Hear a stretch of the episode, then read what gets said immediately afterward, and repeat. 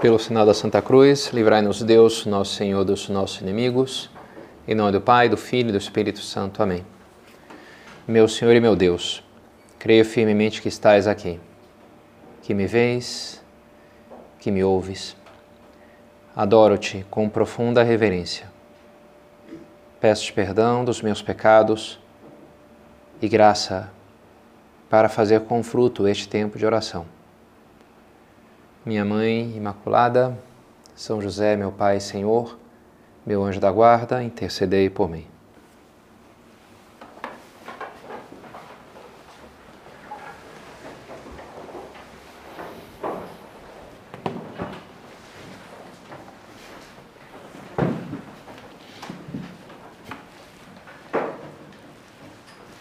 Eu, quando fui levado sobre a terra, tudo atrairei a mim duas cenas ou dois comentários que escutei no começo, estava começando o meu curso de engenharia, me ficaram na memória.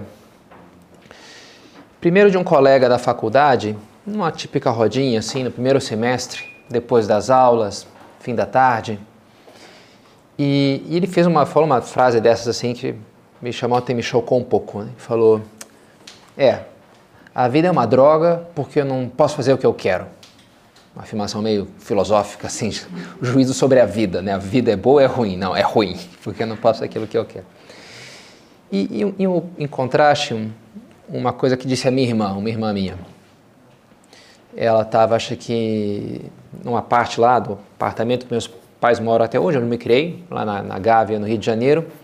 Tem uma espécie, na, na zona de serviço, tem um, um corredor aberto, tá meio varanda, assim, meio e tem uma vista bonita. É, terceiro andar, é o único prédio da rua, é um bairro mais arborizado, com, dá para ver ali o Corcovado. Rio de Janeiro, é, em geral, Zona Sul, pelo menos é bonito, né? Então, então estava ali e aí tinha surgido a questão de é, que você faria, se que você compraria se te ganhasse na loteria. Pode comprar qualquer coisa, tem fonte né, infinita de recursos.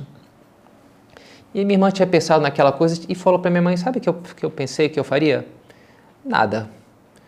Eu acho que eu, eu, eu, eu continuaria morando aqui onde eu moro, continuaria tendo as coisas que eu tenho. Não preciso de né, ficar trocando um carro melhor. Está tudo ótimo. Está tudo assim. Eu não estava nessa conversa, minha mãe que me contou depois, assim, meio surpreendida. Olha só que interessante, né? Uma pessoa que fala isso, vê se não é uma pessoa feliz, né? digamos assim, né? Que, digo, mais que fazendo exigências da vida, não, né? gratidão, assim, uma satisfação, não, as coisas estão bem, estão bem, né? Puxa, minha vida, moro num lugar excelente, tenho aqui as coisas que eu preciso e como é boa a minha vida, não precisa mudar, não precisa de um milhão de dólares para, sei lá, né? Porque aí sim vai resolver o meu problema. Não. Achei interessante e o contraste, né? Entre essas duas atitudes me parece bastante marcado. A vida boa e a vida que tudo é ruim. Qual que era a diferença entre os dois, uma diferença assim do lugar onde morava, de, eu penso que não seria tanto uma questão externa. Não sei, na verdade, esse colega meu de, de faculdade, ele, no semestre seguinte, foi, foi fazer intercâmbio nos Estados Unidos, se mudou para lá. Nunca cheguei a ficar muito amigo dele. Mas moraria por ali, né, na Zona Sul. Nunca conheci um judeu, ele era judeu, que fosse menos que classe média, em geral algum dinheiro teria, né? Depois foi para os Estados Unidos e então teria, morava num lugar bonito e sei lá, tinha saúde, algo de capacidade intelectual, tinha uma vida mais ou menos, não era tão complicada, não poderia ser tão complicada assim a vida dele, né? Me parece que a atitude era mais interna do que externa, a diferença de atitude dos dois, né? E que eu denominaria talvez do tamanho do coração ou da capacidade de amar. E é, e é sobre isso que eu queria, queria explicar isso nessa meditação. Algumas meditações eu bolo, penso um tema que eu gostaria de falar. Essa meditação, do, tipicamente do recolhimento, me passam o tema. E o tema que me passaram foi a liberdade integradora do amor. Uau! Peraí, o que, que significa isso, né? A liberdade integradora do amor. Aí eu fiz uma coisa que eu nunca tinha feito. Eu joguei no chat GPT. faça-me uma reflexão cristã sobre a liberdade integradora do amor. E é impressionante, né, como ele faz ali, não? É a essência do ensinamento de Jesus Cristo. Citou lá São Paulo, que, Coríntios, que conecta né, o amor e a liberdade. Oh, é legal isso aqui. Enfim, acabou não entrando nada do, do chat GPT, não, não entrou na minha meditação propriamente dita, mas não sei, me deu um V0, me inspirou um pouquinho ali para onde é que eu vou, né? O que, que eu posso falar sobre isso daqui, né? E queria começar com uma, sim, com uma citação de São Paulo, na verdade não com a do Coríntios lá que apareceu, mas uma de Romanos, é uma citação muito famosa, aquelas palavras de São Paulo, tudo concorre para o bem daqueles que amam a Deus. Tudo concorre para o bem daqueles que amam a Deus. De uma maneira, essa capacidade de amar a Deus se, quase se confunde com a capacidade de viver, com a capacidade de, de integrar as coisas na minha vida. Que os elementos da vida, de alguma maneira, funcionem para mim. A gente vê isso em, vários, em diferentes âmbitos mais particulares, como a pessoa pode ganhar, conforme ela cresce, ela, ela aumenta a sua flexibilidade também. Pensando, por exemplo, um jogador de futebol, quando ele é muito bom, você passa a bola para ele de qualquer jeito que ele mata de qual, e pronto, né? Em qualquer circunstância ele é capaz de tirar uma oportunidade ali, um, um grande chefe de cozinha ali, me dá os ingredientes que você quiser que eu faça aqui um prato maravilhoso, né? Quando está o amador tem que ser tudo ali muito arrumadinho, tem que ser, ele é muito limitado, né? Tem que ser aquelas coisinhas ali, né?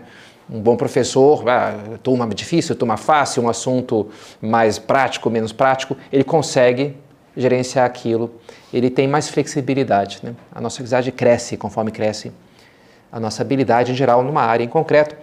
E, e a vida tem algo disso também. Um ser humano melhor é, tem a ver com essa capacidade de amar, que é capaz de, de, de digerir diferentes coisas, né? de abarcar, de, de integrar diferentes coisas. Uma imagem que eu gosto de pensar no peixe do atum, que é um peixe gostoso, praticamente, de gosto.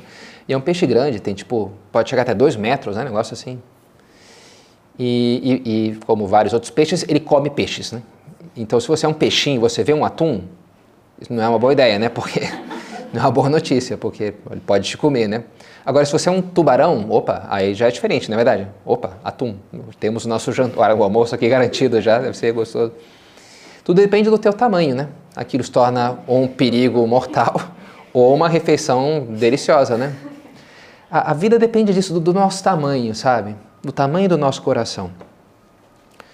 Quanto o meu coração, meu coração maior nos faz mais livres, nos faz mais capazes de digerir diferentes coisas, né? maiores ou menores.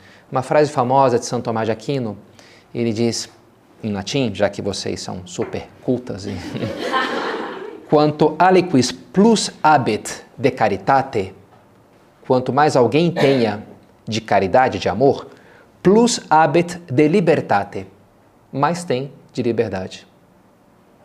Quanto aliquid plus habet de caritate plus habet de libertate. Quanto mais amor, mais livre. E a continuação ele diz também ergo minus habet de obligatione e portanto também tem menos de obrigação. E acho que esse conceito de obrigação pode servir para a gente entender essa ideia, né? A gente pergunta, vem cá, você faz isso por obrigação? Você vai na missa por obrigação? Você, você faz por obrigação? O que, que significa? O que está de trás dessa pergunta? Está de trás, bem, se eu pudesse, não faria, mas eu tenho que fazer. Eu estou constrangido por algum motivo a fazer isso, ou, ou seja, eu estou obrigado, eu faço por obrigação.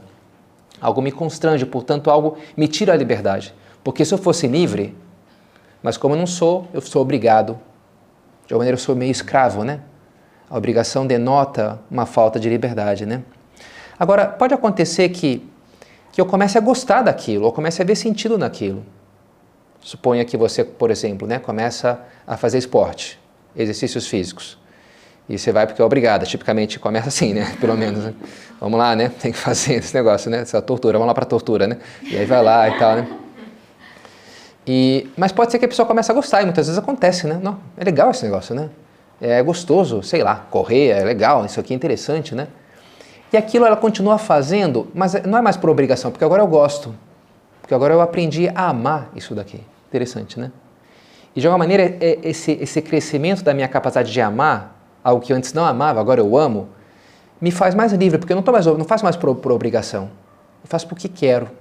Dá para entender, né? Como o amor diminui a obrigação, aumenta a liberdade. Não é que precisamos mudar as circunstâncias externas. Ah, a vida é uma droga porque eu não posso fazer o que eu quero. Eu tenho que ir na academia. Continue indo na academia. Quem sabe eu vou mais vezes, inclusive, né? É que alguém agora não precisa mais, tirou. Não, não. Eu, não, não tira, eu gosto, né? Não mudou a, as circunstâncias externas, mas mudou a minha atitude, né? mudou meu coração, a minha capacidade de amar. Acho que vai começando a fazer sentido essa ideia, né? Vai, e isso me faz mais livre. Porque aquilo já não é mais um elemento estranho que não se encaixa bem, que entra de uma maneira em conflito com as minhas aspirações, com as coisas que eu gosto. Não, não, aquilo agora está integrado na minha vida. Meu amor integra as coisas. Né? Agora aquilo faz parte de mim, faz parte do que eu sou. Eu adoro, vou lá, vou fazer. Que bom, né?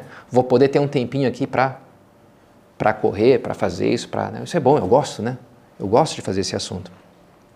Uma capacidade maior de amar é isso, é maior liberdade, é um pouco esse esse estômago que a pessoa come de tudo, né? Ou não, está tá com um problema aqui, isso tem que ser só não sei o quê, né?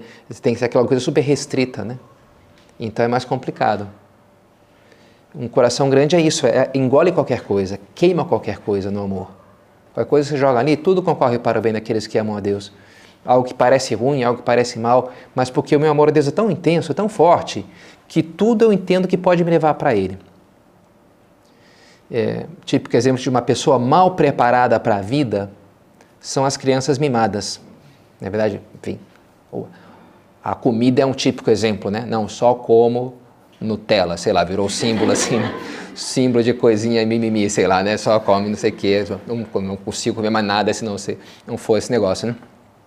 Mas é lógico, né? Uma criança mimada, enfim, a comida é um aspecto concreto, mas depois na convivência, não é verdade? A lidar com as frustrações da vida, saber isso, brincar com outra pessoa, que às vezes eu ganho, às vezes eu perco, dar atenção e recebo atenção. Tudo fica muito complicado quando a pessoa é egoísta, quando ela não se treinou para amar quando não aprendeu a amar, quando ela não expandiu o seu coração. E isso produz não só dificuldade na convivência, como é lógico, mas depois na experiência da vida como um todo. Como era o caso desse meu colega na faculdade, para quem a vida era isso, uma droga. Na verdade, ele não usou essa palavra, mas enfim, deixemos assim. Né? Porque ele, né, aquilo fazia muito sentido, né? Aquilo e bem, e olha, se eu fosse ver a vida dele, sei lá, estava muito acima da média em termos materiais, da, do que os, os brasileiros em geral, né? Mas ele estava preso de alguma maneira nessa, naquele, num egoísmo, numa forma de egoísmo, nessa maneira de que não tem que ser do meu jeito. Quando a gente está assim, a gente se sente então um pouco escravos da, da nossa vida, em concretas circunstâncias. E um risco que pode se dar é a gente buscar a liberdade de forma equivocada. A gente vê isso, por exemplo, em algumas pessoas casadas, vi alguns casos, né, com 40 anos, 50 anos, abandona a família, a esposa, os filhos, porque porque eu tô, não, eu quero ser feliz, né? E vocês me prendem, eu tenho que, e essa esposa chata e os filhos, ah, eu vou poder viajar, fazer o que eu quero, né? E a pessoa começa a experimentar aquilo como um peso. E ela quer se ver livre daquilo. Finalmente, às vezes vejo, vejo isso também. Já acompanhei algum seminarista que deixa o seminário. Enfim, também já acompanhei alguns casos que foi algo perfeitamente legítimo. Até hoje acompanho pessoas que, sinceramente, discerniram a sua vocação. Realmente não era a vocação. Entraram no seminário por uma coisa assim de generosidade, mas não era a sua vocação. Depois saíram, ainda bem, né? Antes de ordenarem e tal. Agora, algum caso também já acompanhei de uma atitude assim um pouco infantil mesmo, né? Dizer, quer saber, eu não aguento mais esse negócio aqui, essas regrinhas, o controle do, dos reitores, ah, vou sair negócio, fazer o que eu quero. Tipicamente, essa pessoa, quando ela deixa, um seminarista lá deixou, a primeira sensação que ela tem é de um certo alívio. Uf, né? Ah, não tem mais.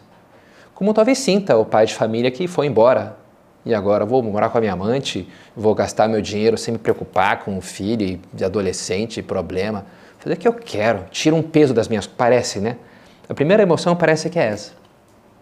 Mas tipicamente, seminaristas que eu acompanhei, e mesmo se dava com padres também, que algum padre, enfim, já vi por aí que abandonou o ministério. se num primeiro momento dá uma sensação de alívio, não demora muito para sentir um grande vazio. E tipicamente se torna um tipo de depressão, né? A pessoa começa a já vi mais de um caso, né, que acontece mesmo esse fenômeno. A princípio um sentimento de liberdade, joguei para fora aquele peso. Não preciso mais me preocupar com essas coisas. Ufa, agora eu posso ser feliz. Só que não, né? Porque é, existem liberdades que são desintegradoras, a gente poderia dizer, né? A liberdade do egoísmo é desintegradora. A liberdade do amor é integradora, é para pegar o tema, né? A liberdade do amor é, é, é, integrar aquilo, que aquilo passe a fazer sentido, não jogar fora e assim se libertar. Fiz o meu retiro esses dias e uma hora lá, entre, entre os vários livros que consultei e li, peguei para ler, para reler um, o clímax de um livro de fantasia. Nada a ver, né? Retiro, tem que ler coisas espirituais. Na verdade, é verdade. Mas, mas me ajudou, me ajudou. É um livro que tem, enfim, uma série que eu gosto e e uma hora lá o, o protagonista ele ele é um veterano de guerra e muito traz muitas feridas da vida. E uma das coisas, talvez a principal, num, num pulso, num arranque assim de, de ira, mandou pôr fogo numa cidade lá e, e, e a esposa dele estava sequestrada, ele não, tinha, não sabia, né? E acabou, a esposa acabou morrendo com aquilo ali, né? E ele se culpa então de ter tomado aquela atitude impetuosa, por raiva, e que acabou levando à morte da própria esposa, né? E ele se sente responsável por isso. A princípio ele entra na bebida para lidar, entre aspas, né, com aquele sofrimento, para esquecer, para tentar gerenciar aquela, aquela culpa que ele sente, né? É, depois ele tem uma festa lá que ele, inclusive, está bêbado, porque ele sempre estava bêbado, e aí matam o irmão dele, que é o rei. E ele, ele se sente que ele deveria estar tá atento, pre, pre, defendendo, né? E ele, porque estava bêbado lá, um idiota, deixou que matasse o irmão dele, ele não fez nada. Então, ele tenta abandonar a bebida, tenta voltar a funcionar na vida. E uma hora está lá no clímax da história que tem o, o inimigo, que é um, uma espécie de um demôniozão lá, que fica tentando ele. E a tentação, olha, te entrega a mim. Que eu vou, que você não vai mais sentir mais isso daí. Você não vai sentir mais nada. E você vai, vou te anestesiar. Você não vai ter mais carregar esse peso. Entrega essa dor para mim. De fato, alguns outros fazem isso, né? E traem lá os amigos e, e se tornam insensíveis. É como que a morte da consciência, né? Então começa a fazer todo tipo de atrocidade e já não está nem aí para nada, né? Aniquilou a consciência, né? uma forma de não de buscar não sofrer. E o demônio fica tentando lá ele, né? Te entrega, não, não dá para carregar esse peso, é, é, pesado demais, né? Eu vou te aliviar, eu vou te fazer capaz de levar essa vida. E ele está quase de fato nesse dobrando, mas como é lógico, como ele é o herói da história, né? então ele se levanta e fala: Não, você não vai ter a minha dor. Você não vai ter a minha dor. Como que dizendo: Olha, essa dói, mas se eu entregar a minha dor, entregar também a minha esposa, entregar o meu, o meu amor, entregar, entregar quem eu sou, entregar a minha capacidade de, de amar. Eu não quero perder isso, ser insensível, né? Ah, não vou ter mais dor, mas não vou ser mais capaz de amar também, porque o, amor pede dor, exige, né? Cruz de alguma maneira. E ele fala: não, não vou entregar isso. Por mais que eu tenha que sofrer, mas eu não vou abrir mão disso. E aquilo é o momento então que ele um pouco mais ou menos a história se resolve ao redor dessa atitude dele, né? Vou me libertar da minha consciência, vou procurar integrá-la de alguma maneira, né? Que vou procurar encaixar isso daqui. Nosso Senhor nos convida: Vinde a mim, todos vós que estáis aflitos e fatigados sob o peso das suas cargas, e eu vos darei descanso, eu vos aliviarei. Tomai sobre vós o meu jugo e aprendei de mim que sou manso e humilde de coração, e encontrarei descanso para as vossas almas está, está pesado, eu vou te dar alívio. O que você tem que fazer? Tomar a minha cruz. E é um pouco surpreendente, né? Eu já estou pesado. Eu não preciso de mais cruz, eu preciso que você me tire. Não, mas eu vou tirar o peso da tua cruz. Não vou te tirar, vou tirar o peso dela. Se você agarra ela junto comigo, você toma o meu jugo, você encara ela com um jugo que os dois levamos. Às vezes o jugo que os bois lá aram a terra, isso, né? Dá para pôr dois talvez tenha mais aí tecnologia para três bois, não sei como é, não sou um especialista nessas coisas, mas tipicamente a gente vê, sei lá, dois bois ou dois burrinhos puxando, né? Um jugo que é, eles estão conjugados, né? Eles estão no mesmo jugo. E se um faz mais força, o outro faz menos, não precisa fazer menos. Né? É o que Jesus nos, nos fala, né? nos convida. Toma, toma comigo né? eu contigo, e aí vai ficar leve. Você vai encontrar que a minha carga é leve, meu jugo é suave. Se você toma comigo. Não joga fora, não. Não é para você jogar fora a cruz dizer, não quero mais esse peso, cansei, quer saber, vou embora. Não, não. Abraça comigo. Eu vou fazer com que seja leve. Vou te fazer forte para levar. Uma frase desses dias do David Goggins, esse americano que eu, que eu acho interessante. Às vezes não tem, não se vê claro uma luz no fim do túnel, mas se você fica aí o tempo suficiente, os teus olhos se adaptam ao escuro. Interessante, né? Essas coisas, frases de efeito de, sei lá, no Instagram, Twitter, sei lá onde é que ele colocou. Os teus olhos te ajustam ao escuro. Né? Vai ficar leve, não joga fora.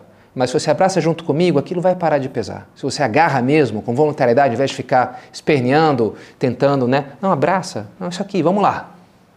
E, talvez a gente tenha experiência disso, né? A gente para de, de espernear e abraça mesmo, com voluntariedade e, e, com fé, com o nosso Senhor. Para, para de pesar. E aquilo se transforma de alguma maneira, né? Vinde a mim. Vinde a mim. E eu vou, vou ensinar você a ser misericordioso, bondoso, a lidar com os efeitos das pessoas à tua volta, né? a ter um amor que sabe perdoar, que, que sabe passar por alto, de forma que aquilo não seja mais algo, um elemento estranho, que de maneira te pesa, te escraviza, mas na medida que o teu coração cresce, você vai ser capaz de lidar com leveza, com alegria, sabendo amar as pessoas e, portanto, aceitá-las com seus efeitos, como eu amo e aceito as pessoas com seus efeitos. Não estou aqui para julgar, mas para salvar. Vinde a mim e aprendei de mim, amai uns aos outros como eu os amei, com esse coração grande, com essa capacidade de aceitar a vida e os outros com, com seus defeitos, com as suas limitações. Vinde a mim, tudo atrairei a mim. Quando foi levado sobre a terra, tudo atrairei a mim. Essa é uma frase de Nosso Senhor que marcou muito São José Maria. Em concreto, ele escutou ela como na forma de uma locução. Locução é uma graça especial que as pessoas recebem, que é isso, é, é escutar uma frase que Deus coloca com especial intensidade nas suas cabeças. Né? E São José Maria foi numa missa em 1931. E ele anotou depois na sua agenda espiritual, escreveu assim: Chegou o momento da consagração. Ao elevar a sagrada hóstia, veio-me ao pensamento com força e clareza extraordinárias aquela passagem da Escritura. Et ego se exaltatus fuero a terra, omniatra nad me ipsum. Eu, quando for elevado sobre a terra, tudo atrairei a mim. Jesus está falando da, da, da forma como ele vai morrer, né? elevado na cruz. Né? De uma maneira, também São João aplica o verbo da glorificação. Quando eu for glorificado, é uma elevação que é uma glorificação também quando eu for elevado, quando eu for posto na cruz, quando eu me entregar, entregar minha vida, tudo atrairei a mim. E continua São José Maria nessa anotação do seu caderno espiritual. Compreendi que serão os homens e as mulheres de Deus que hão de erguer a cruz com os ensinamentos de Cristo sobre o pináculo de toda atividade humana. E vi o Senhor triunfar, atraindo a si todas as coisas. Ele saiu daquela missa, pegou uma agendinha dele e fez esse desenho de um círculo e uma cruz no meio do círculo, que é o que a gente conhece como o selo do Opus Dei, é o selo, esse símbolo, né? O círculo que é o mundo e a cruz no meio do mundo, né? Pôr a cruz de Cristo no meio do mundo, esse é o espírito dos fiéis cristãos levando a cruz do Senhor aí onde, onde, onde estejam, no hospital, no trabalho, na família, no futebol. E se eles colocam aí a cruz do Senhor, eles vão santificar, tudo atrairia a mim. É assim que a gente vai ganhar o mundo para Deus, vai redimir o mundo, transformar o mundo com essas pessoas metidas em cada atividade humana, amando, se entregando, doando, sendo outros Cristos nesses vários ambientes da Terra. Então ele entendeu que ali estava muito desse espírito que ele tinha que transmitir, né? Da maravilhosa missão do fiel leigo, de atrair a si o mundo, através dessas pessoas carregando a cruz de Cristo nas várias atividades humanas. Às vezes, eu confesso que me desanima ver como ainda na igreja as pessoas não entenderam essa mensagem. Talvez especialmente na igreja no Brasil, enfim, é onde eu conheço também, não sei em outros lugares. Mas vai em reunião de clero, vai escutar. E, e ninguém entendeu esse negócio, né? Um negócio assim. O que o magistério vem falando, olha, a importância do leigo, né? O leigo. E que, como é que se entende por aí? Ah, então o leigo é importante na igreja. Ah, tá. Então ele tem, olha, vamos pôr o leigo na pastoral, no, no, no conselho presbiteral paroquial. Então vamos, o leigo vai definir na, na, na, cúria metropolitana, na diocese, vai fazer parte, vai mandar nisso aqui, né? Então vamos pegar um pouco das coisas que faz um padre e vamos falar para o leigo fazer. Eles falam, não, mas não é isso, né? não é isso, né? O leigo é importante na medida em que ele ajude a hierarquia da igreja, né? A hierarquia tem o seu papel e o leigo tem o seu papel. Claro, é ótimo, né? Um leigo, digamos, engajado na paróquia, e é, é importante é muito, né? fazer coisa lá e ajudar, poxa, na liturgia, MESC, né? Distribuir a comunhão, ótimo, né? E é muito importante, realmente, tem muitas coisas, poxa, um leigo é muito melhor, muito mais capaz de fazer do que um sacerdote na, na organização da vida paroquial. Mas isso não é o mais específico dele, né? Não é o mais próprio dele. A gente não pode confundir a igreja com as estruturas da igreja a importância de, na, igreja. Não é, então tem que estar na estrutura, tem que, não, não é, a igreja é onde ele está, ele é a igreja. O típico, o mais específico do leigo é santificar aí, né? Onde o padre não pode estar. Naquela universidade, naquele time de futebol, naquele partido político, naquele, naquela família. Né? É santificar o mundo a partir de dentro, ganhar o mundo para Deus, para Cristo. Como? Levando a cruz de Cristo ali. E essa é uma, é uma missão maravilhosa, né? Como é que ele vai fazer isso? Estando ali? Não, também não. Não só estando. Não basta estar. Eles têm, têm que estar com a cruz de Cristo. Ele tem que ser santo ali. Ele tem que estar se doando às outras pessoas. Ele tem que amar como Cristo amou. E se é alguém que está atento aos demais, e se é alguém que dá um testemunho da sua fé, com as suas palavras e com a sua vida, ele tem que estar pondo a cruz de Cristo no cume daquela, de cada atividade humana. E aí é como ele vai, vai ter esse poder de mudar aquilo, né? de ser realmente um fermento na massa, que, que transforma a massa, né? ser sal da terra, que dá sabor àquele grupo, ali, àquele, àquela parcela, ser luz do mundo, que se espalha no mundo para iluminar, né? se põe ali um poste para que todo esteja, toda a cidade seja iluminada. Precisa um poste aqui, outro ali, outro ali, né? Eu sou a luz do mundo, fala Jesus, mas ele também diz: vocês são a luz do mundo. Na medida que eu tenho essa luz de Cristo, em que eu comunico ela como uma, uma, uma lanterna acesa num lugar tenebroso, diz São Pedro. Né? Eu sou essa luz. E aí sim, omnia tra ad me ipsum, tudo atrairei a mim. É assim que Nosso Senhor demonstrou para São José Maria que ele vai mudar o mundo a partir daí. A partir dessas pessoas metidas, né? Vai atraindo, vai transformando, como transformou, por exemplo, o Império Romano, né? aqueles cristãos ali no, no meio da, da, corrente circulatória da sociedade, e aquilo, daqui a pouco, todo mundo era católico, todo mundo era cristão, né? e sumiu a religião pagã e transformou aquilo. Não por uma ação de ah, vamos domar o poder e vamos fazer umas leis. Não, não, é ali as pessoas no meio, né? no meio da massa, fermento na massa. E é assim que a gente tem que conquistar esse mundo para Deus. Na medida em que eu me esvazio de mim mesmo me entrego ao Senhor, permito que Ele seja, Ele esteja em mim para atrair, tudo atrairei. Amém. Quanto aliquis plus habet caritate plus habet libertate. Quanto mais alguém entende amor, mais entende liberdade. E para mostrar isso, cita Santo Tomás, quia ubi spiritus domini ibi libertas, porque onde está o Espírito do Senhor, aí está a liberdade. Cita a Epístola aos, aos Coríntios, né? Onde está o Espírito do Senhor, a liberdade. O ato mais livre que já foi realizado na história foi a cruz, a entrega de Cristo na cruz. Foi um, um, ato terrível, né, de morte, foi, foi morto. Mas ele abraçou aquilo por amor, por amor a nós. Né? Ninguém, o, o, amigo dá vida, o bom pastor dá vida pelas suas ovelhas. Ele ninguém atira, ele a dá porque a quer. Ele fez aquilo livremente. Ele amou. E, e o segundo ato mais livre que já foi feito, né, por uma criatura, a gente poderia dizer que foi por Nossa Senhora ali junto à cruz dele junto à cruz do seu filho. Essa memória de hoje, de tão bonita, né, de Nossa Senhora das Dores, em que a igreja nos ajuda a contemplar esse mistério. Maria junto à cruz do seu filho, se doando, se entregando. Ela tem esse espírito, até essa liberdade, porque ela é cheia do espírito. É cheia de graça. E por isso, onde ela vai, esse espírito transborda, essa alegria da liberdade, quando ela encontra, por exemplo, sua prima Isabel, né, e a Isabel fica cheia do Espírito Santo, que é o amor de Deus. Né?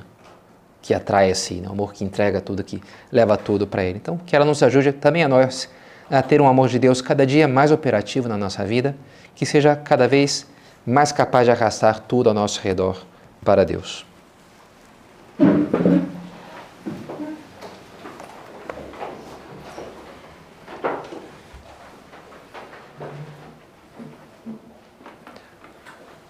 Dou-te graças, meu Deus, pelos bons propósitos, afetos e inspirações que me comunicaste nessa meditação.